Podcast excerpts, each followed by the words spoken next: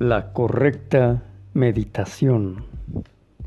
Cuando hablamos de la correcta meditación, es reconocer que el ser humano puede acceder a un estado de conciencia en que puede abrevar conocimiento. Este estado tan especial no es solo quedarse quietecito por unos instantes, sino que esto es mucho más profundo y desde luego que no deseamos rebajar el mérito de sí tener la disciplina y constancia de tener el hábito de la meditación en este nivel, de estar quietecitos. Que dicho sea de paso, ya es tan bueno que hace un gran cambio para bien en la vida de quien así lo ejerce. No obstante y sin embargo, la meditación es el nombre a una práctica ciertamente milenaria. Incluso se podrá intuir que es una práctica que estuvo en su momento vigente en la no lejana y no perdida Atlántida o Lemuria o Mu, el nombre con el que conocemos a este o estos misteriosos continentes no tan perdidos donde existieron otras humanidades. Podemos intuir desde este contexto que esto es el nombre de la práctica o que es una práctica de carácter esencialmente humano, sin importar qué humanidad ni qué tiempo, incluso ni el contexto. Y es inherente al ser humano porque tiene en su esencia la chispa divina que nutre al alma. Y esta, el alma, es la que nos impele a abrevar la experiencia del ser. Este asimilar la experiencia del ser es lo que nos hace tener esta bendita capacidad de, meditar nosotros los seres humanos.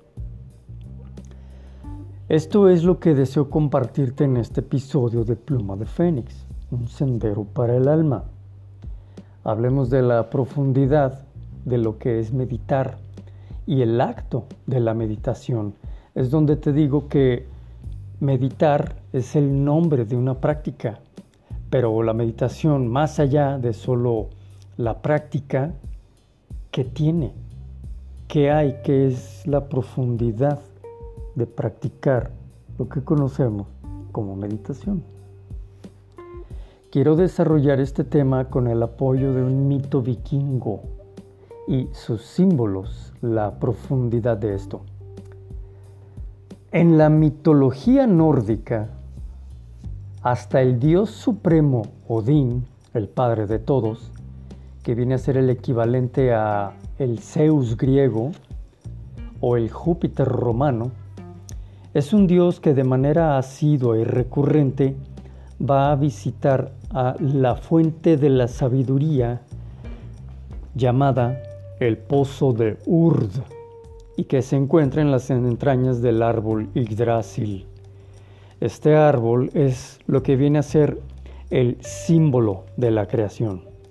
Bueno, pues esta fuente está custodiada por un guardián, un muy antiguo amigo de Odín, el místico Mimir, quien puede beber de las aguas de Urd sin tocarlas.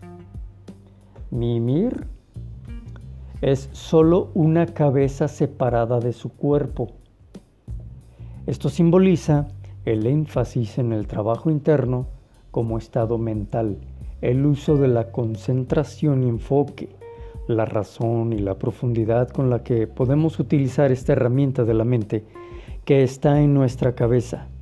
Es el aspecto de todo ser humano al tener el cuerpo entrenado y disciplinado y que, gracias a esto, no le estorba en su pensar, reflexionar, interiorizar, conectar con su propia fuente de sabiduría. En otras palabras, el cuerpo no estorba, más bien es casi como si no existiera, porque ya hay disciplina. Es como si no existiera para el individuo y ahora sí pueda meditar para beber sabiduría de su propia fuente, de su propio urd, Ahora vamos al pasito. El árbol Yggdrasil, si es la creación, en esta analogía eres tú, tú como la creación, tú siendo tu propio mundo, tu propio universo. El pozo de Urd es tu propia fuente, de donde puedes abrevar sabiduría. Mimir eres tú cuando te pones en estado de meditación.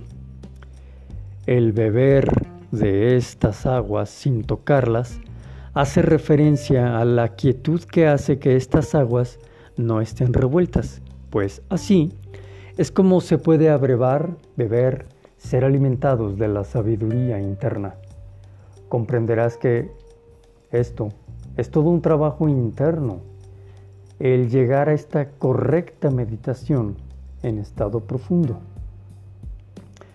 Las aguas son el símbolo del estado natural que tiene el ser humano en sus reinos internos. Desde que la vida nos pide e incluso nos exige que nos hagamos responsables de nuestra existencia, nos impele a poner atención a lo que nos acontece, a lo que está afuera, y esto nos hace olvidarnos de lo que está adentro, en nuestro propio reino interno. Al ser personas que viven y experimentan la vida más afuera que adentro, esto provoca de manera natural un desbalance, una especie de ruido mental que incluso no nos damos cuenta de que tenemos, pues nos es habitual y no hay nada que nos haga reflexionar en este ruido que nos percatamos. Este es el ruido mental que la correcta meditación calma y sosiega. Cuando Mimir pregunta a Odín, ¿para qué desea beber de la fuente de la sabiduría? Este le responde, deseo poder observar mis pasos cuando acceda a mi encuentro con el infinito y saber qué hice, que hice cuanto pude desde la grandeza de mi ser, que fue bien, que fui bien, quién soy y qué hice lo que me tocaba, que hice lo que me tocaba. Así es como uno puede comenzar a trabajar este sendero, desde la intención mágica de autoconocerse. ¿Pero para qué? Para trascender la conciencia del ser. Te pido de gran favor que me ayudes a compartir el link de este episodio, o mejor aún, de este podcast, pues con esto me ayudas muchísimo en que juntos, tú allá y yo acá, podamos crecer y mejorar el algoritmo para que lleguemos a más personas que ambos intuimos que este conocimiento les vendría bien. La correcta meditación es de lo que va esta pequeña saga que comenzamos. La idea principal es que no nos detengamos en donde estamos con nuestro sendero particular, personal de meditación. Es comprender que siempre hay más y que definitivamente podemos acceder a otros reinos de sabiduría, pero que solo aparecerán al trascender nuestro propio nivel y alcance de meditación, que sea que tengamos al día de hoy. En el episodio que sigue, te voy a mostrar los cinco pasos de la meditación para que comiences a hacer los tuyos, más que a que se queden como otros temas mentales que no te dejan nada mientras no los hagas tuyos, por tus propios méritos.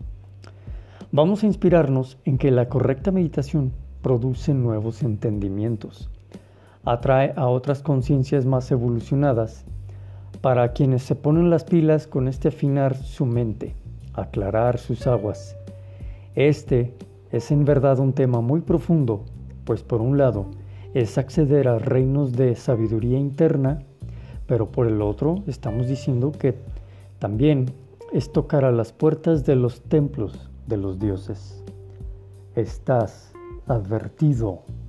Te dejo links de mis libros por si quieres conocer más acerca de cómo acceder a estos reinos internos por medio de la correcta meditación.